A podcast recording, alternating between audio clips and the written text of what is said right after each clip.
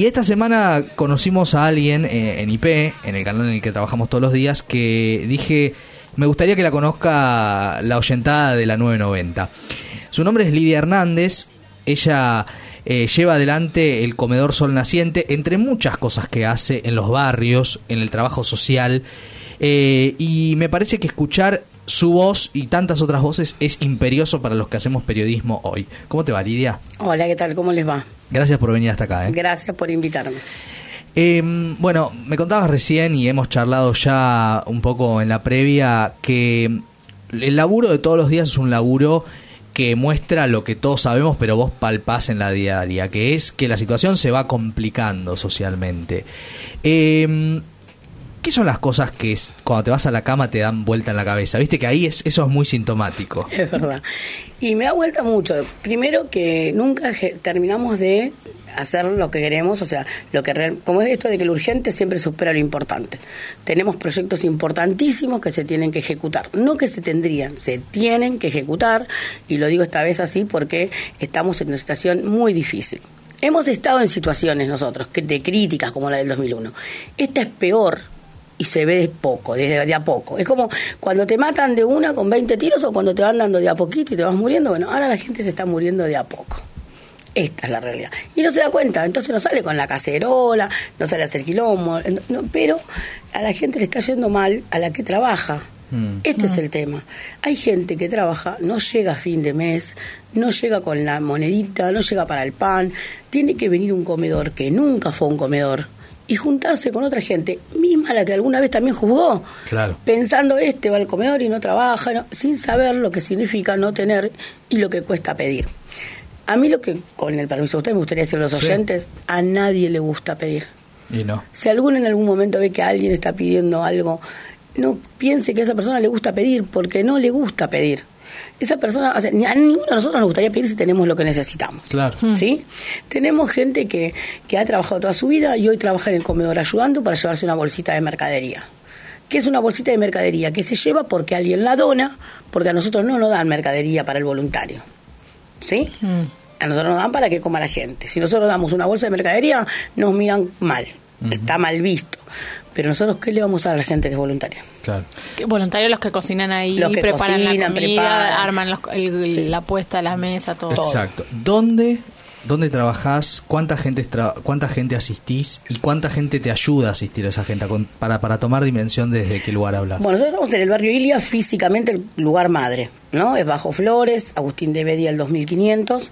Después es, es Comuna 7 Capital Federal. Capital. ¿eh? Federal. Digo, porque recién hablábamos, ¿no? de, cómo a veces se dice, ah, bueno, pero eso pasa lejos. Pasa en el. Chaco, no, no estamos en el Chaco. Estamos acá nomás. Después estamos en Pompeya, eh, como una 4, como una 8, Lugano. Estamos en un montón de lugares eh, críticos donde la gente ha pasado de ser de clase media a eh, clase baja, ¿sí? Y donde duele, donde al chico que hoy no tiene para ir al colegio las cosas que tuvo antes, duele, donde eh, duele no sentarse con su mamá a comer o ayudarle a su mamá a picar la carne. Mm. Dice, mamá, ¿te ayuda a cocinar? No, yo no te ayudo a cocinar, mamá no cocina. no, tiene para cocinar. No tiene. ¿Sí? Entonces, eh, por ahí los domingos comían pizza porque la mamá amasaba. Bueno, ayer hablamos con un chico, yo extraño tanto que mi mamá me cocine, me dijo. Y a mí me mató. Mm. Me mató realmente. Después ayer nos pusimos a las cuentas de cuántas veces toman leche. Leche no se toma, está a 200 pesos una leche. Un yogur está a 350. El lácteo está tremendo. Vos decías, Lidia, es Lidia Hernández del Comedor Sol Naciente, aquí en la ciudad de Buenos Aires. Eh, porque a veces se construye que la ciudad de Buenos Aires es una burbuja y no hay una burbuja en ciertos sectores, ¿no es cierto? Lo quiero decir también porque me parece que es importante. Eh, y también se muestra una ciudad este, eh, muy rica y demás. Bueno, esto también pasa. Eh, y te quiero preguntar en, en este sentido ahora. Muchas veces, y esta semana fue noticia, lo que la reta expresa de que los pibes que tienen planes y no cumplen la escolaridad se les va a sacar los planes. El plan de la ciudad. El, plan, de la, el plan de la ciudad eh, y pide que el gobierno nacional imite eso cuando la AUH ya lo contempla, que vos tenés que cumplir la escolaridad y la vacunación para que te den el total de ese plan que no alcanza. También son planes con los cuales nadie puede vivir, ¿no? Eh, ¿Qué te genera eso y qué te genera también el hecho de... Eh, tantas generaciones que, que no están recibiendo los ejemplos de poder construirse con un oficio, digo, porque el Estado no genera esas posibilidades. Exacto. Nosotros lo que lo que yo pienso es que ojalá, que si está pensando de esa forma, de una forma constructiva, entonces va a las organizaciones sociales que están trabajando y puedan desde ahí trabajar con todo lo que son problemáticas sociales y yo tengo un proyecto que es que ellas tengan su propio presupuesto, donde cada uno a su pequeña comunidad o a su pequeña gente pueda solucionarle los mínimos los mínimos problemas para que puedan estudiar y trabajar.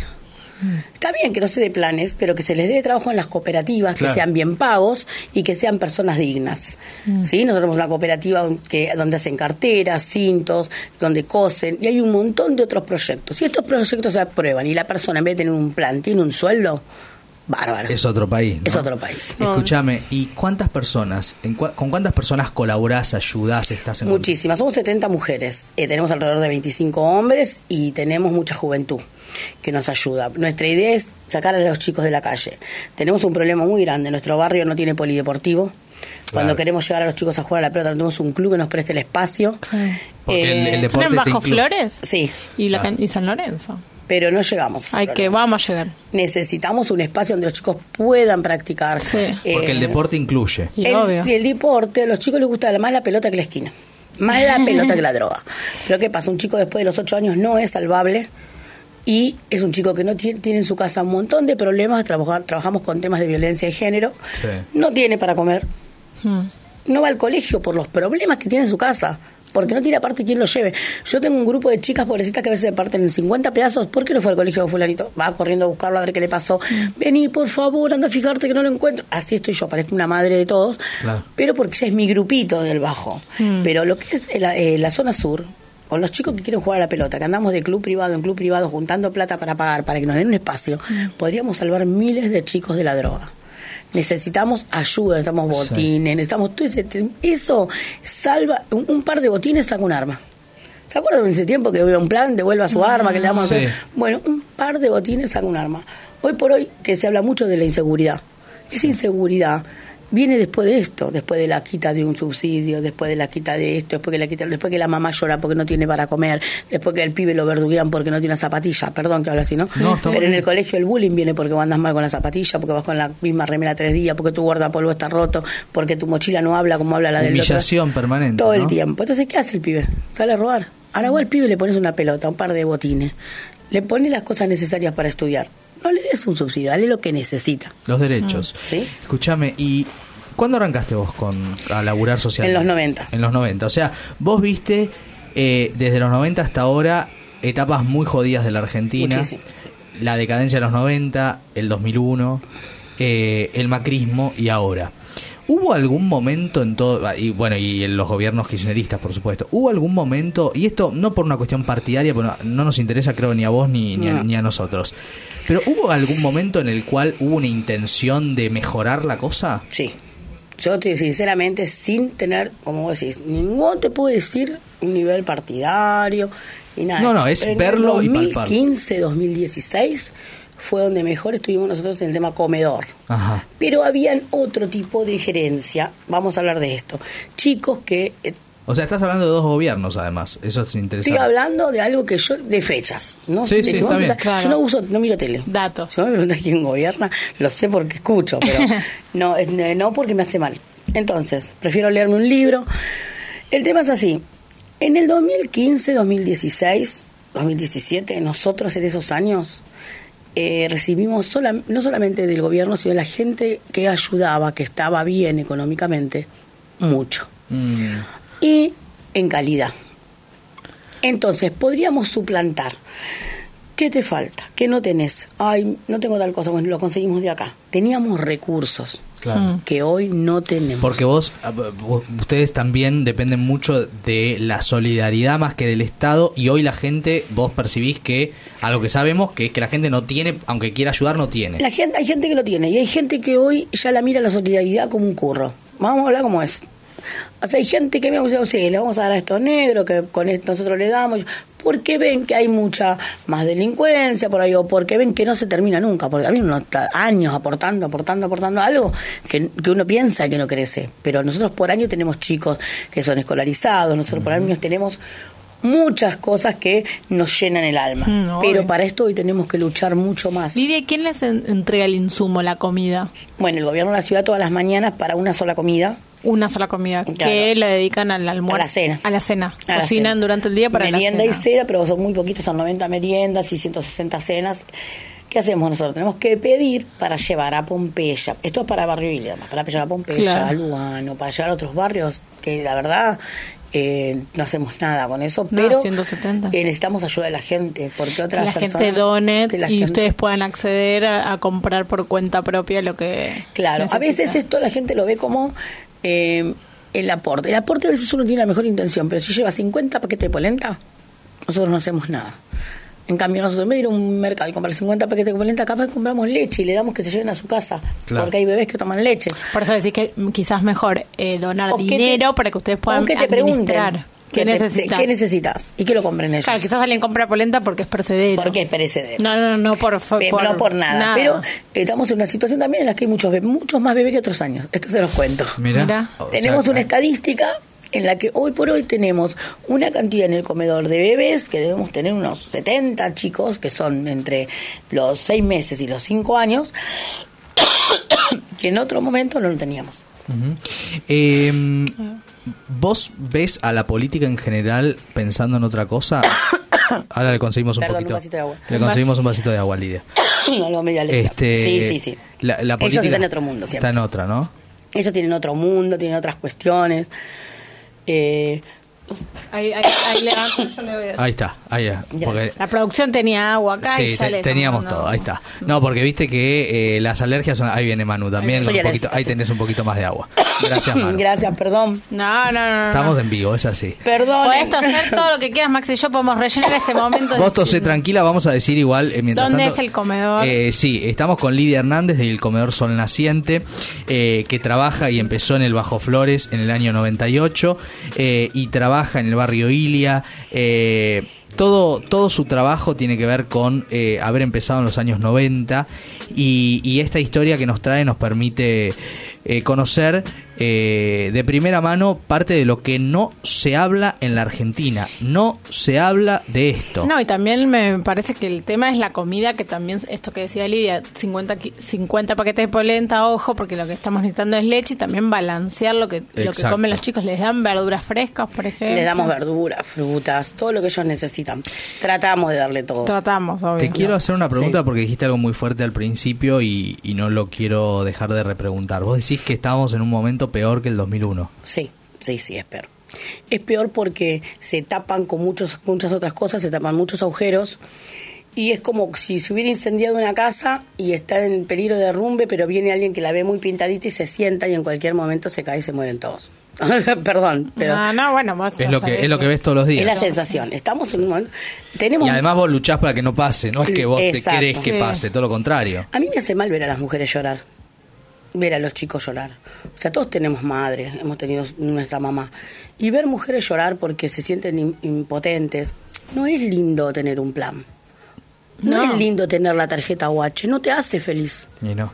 No te hace feliz. Feliz te haría tener un buen sueldo, cobrar los fines de mes y a comer afuera con tu familia. Claro. Que por lo menos una vez por mes, como hacía yo con mi abuela, irme a comer. Feliz te hace saber que tu nieto te trajo la placa de doctor y te la puso en la puerta como soñábamos antes, como soñaban mis abuelos.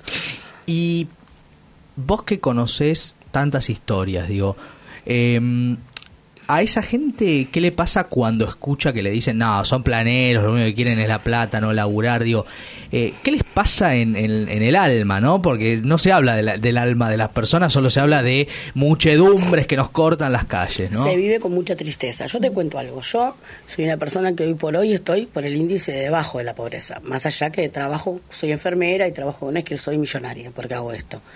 Pero eh, no cobro ningún plan Nunca cobré un plan del Estado, pero porque yo estoy en contra de eso. Yo creo que me van a querer acostumbrar a que cobre un plan a depender del Estado y a no trabajar.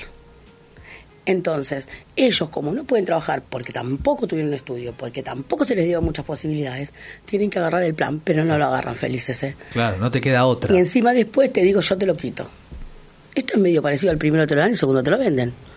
Entonces, eh, estamos vendiendo muerte acá con esto, porque la gente está sufriendo la tristeza, las depresiones que hay en estos barrios. Mm. Y todo esto es lo mismo que hay en, las clases altas, lo mismo. La gente no tiene para un antidepresivo, ¿eh? No tiene para la consulta al psicólogo, al psiquiatra, no tiene donde hacer una terapia, dejar ahí todo lo que le pasa. No hay contención. No hay una contención. ¿Qué estamos haciendo con esta gente? ¿Qué estamos haciendo? Es una cuestión muy, muy difícil, muy dolorosa. Eh, ¿Cómo podemos ayudar? Bueno, tengo mi número de teléfono, eh, es 11 25 53 53 29. De vuelta, lo decimos de vuelta. 11 25 53 53 29. Y ahí todas las formas de ayuda que hay. Tenemos cuenta, el del Banco Galicia, tenemos también, eh, bueno, pueden venir. Lo, más, lo bueno, lo mejor que yo veo, que me encanta cuando alguien viene y pone manos a la obra. Claro. Porque esto es bueno conocerlo, palparlo. Hablar después de que se conoce. Igual yo mando videos, fotos, todo. Pues saber a dónde va lo que vos donás también es muy bonito. Obvio, obvio. 11 25 53 53 29 Lidia Hernández del Comedor Son Naciente y mujeres. ¿Eh? Mujeres que hacen, mm. como se viene, se empezó a decir hace poco, ¿no? Que son las mujeres las que están ahí en la primera línea. Eh, ayudando a contener. Siempre, ¿no? Las mujeres, las abuelas de Plaza de Mayo, las madres. En la primera fila. Eh, Lidia, contás con nosotros. Eh, gracias por haber venido a, a contar esta verdad que se tapa tanto y que es debería ser más que una frase hecha una acción, ¿no? Empezar por los de abajo. Le falta, le falta concretar lo que dice tan seguido a ese y a tantos. Gracias, Lidia. No, muchas gracias a ustedes.